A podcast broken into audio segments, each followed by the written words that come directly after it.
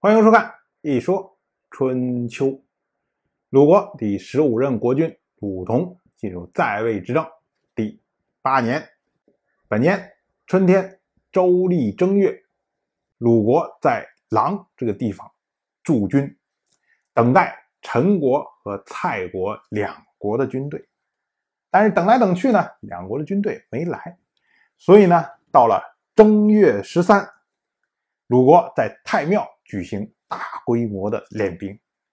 这我们之前讲过，就是一个国家一般情况下一年有四次田猎，说是田猎，但实际上也是练兵性质的田猎。每隔三年呢，会有一次大练兵，所以这些呢都是符合习惯的。到了本年的夏天，鲁国的军队和齐国的军队包围了成国，结果成国向齐国的军队投降。这下，鲁国带兵的统帅就是鲁同和他的几个兄弟，其中他的大弟弟，也就是鲁国的公子鲁庆父，非常的不满，说我们两个国家包围成国，怎么成国只向齐国投降，不向我们鲁国投降？所以说，他提议。说我们不如直接攻打齐国好了。结果鲁同不同意。鲁同说：“我们不能干这种事情。”鲁同说：“啊，说成国不向我军投降啊，这说明什么呀？说明我们德行不够。这跟齐国有什么关系啊？这是过错在我不在齐呀。”然后鲁同。又引用了夏书来说明自己的观点。我们注意啊，春秋只要提到书，说的都是今天所说的四书五经里面的尚书。而春秋时代呢，又喜欢把尚书写夏代事情的称为夏书，写商代事情呢称为商书，写周代事情呢称为周书，这么着分开。所以呢。鲁同所引用的夏书，实际上就是今天尚书中的一部分。鲁同说：“你看，夏书有云，说这个皋陶卖重德，德乃祥。这什么意思啊？要说皋陶这个人，皋陶这个人呢，他是皇帝的长子，叫玄霄的后裔。然后他呢？”是生活在尧舜禹尧的时代，曾经被舜任命为掌管刑法的礼官，而且呢以正直闻名天下。所以这个人呢，一方面他是传说中的人物，另外一方面呢，他以正直闻名，他是最能够代表德行这个东西。那么。鲁同所引用的这段夏书里面的话，说的是什么呢？就是说，皋陶这个人呢，他努力培养自己的德行，当他的德行足够的时候，哎，别人自然就来投降了。其实翻过来就是说，说你看，还是还是那段话，说我们之所以别人不向我们投降，是因为我们德行不够。所以呢，怎么办呢？鲁同就说啊说我们姑且撤军回去。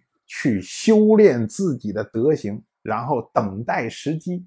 将来我们德行够了，别人自然也就向我们投降了。所以呢，到了本年的秋天，鲁国的军队陆陆续续回国了。然后春秋于是称鲁同为善，说这个事情做得对。其实我们要看一看，本年从。春天到夏天到秋天，到底发生了什么事情？首先是鲁同今年已经年满二十岁了，已经完全是一个大人的样子了。所以呢，他希望能够有机会扩张鲁国的势力。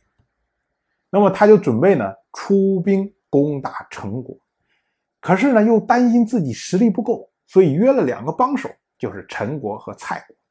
可是没想到呢，这两个帮手放了鲁国的鸽子，最后没来，所以鲁国在春天的时候只好自己进行了练兵，然后准备攻打陈国。可是呢，又担心实力不够，所以不得不拉上了齐国来助阵。结果这一下出了问题了，齐国当前声威正盛啊，你一拉他，他自然说帮忙。可是问题是，他来了之后，主次就颠倒了。本来这个战争呢是鲁国一手组织起来的，但是齐国加入之后呢，不自觉的齐国就变成了攻打陈国最主要的力量。对于陈国来说，陈国一看两个国家都是大国。要来攻打他，他一个小国，他如何能够抵御？更何况其中还有刚刚灭迹定位的齐国。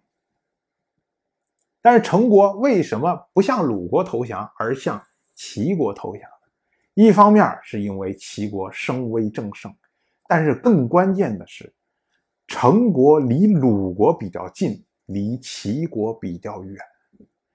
所以他向齐国投降，那么齐国没有办法非常好的去控制他，所以没准哪一天呢，陈国还可以再复辟啊，还可以再恢复。可是如果向鲁国投降的话，那鲁国离得近，那就是扎扎实实的就把陈国吞并了。所以陈国宁可向齐国投降，不向鲁国投降。那这一下的话，变成了什么？变成鲁国费尽心力组织了这么多的事情，到最后呢，白白为齐国做了嫁衣。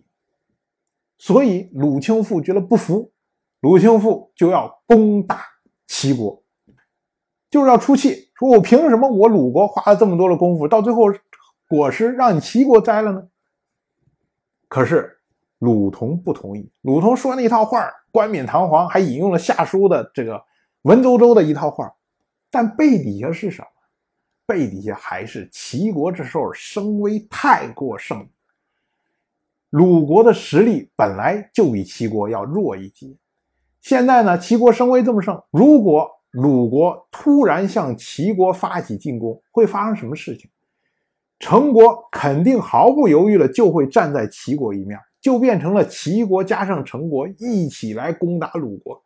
那鲁国能得到好吗？最好的结果也就是打平而已。鲁国本来想着去吞并别人土地，最后反而跟盟国打了一场，这算什么呀？所以鲁同就把这个冲动的鲁庆父给压下去，说我们这哑巴亏，我们吃了。他说我们德行不够，其实是什么？其实是声威不够。那么我在等待机会，而这个机会很快就要到。鲁同的手中来，当然这个是后话，我们放在后面再说。当然，我就这么一说，您就那么一听。谢谢收看。如果您对《一说春秋》这个节目感兴趣的话，请在微信中搜索公众号“一说春秋”，关注我。您不仅能得到《一说春秋》文字版的推送，还可以直接和我互动交流。我在那里等待您的真知灼见。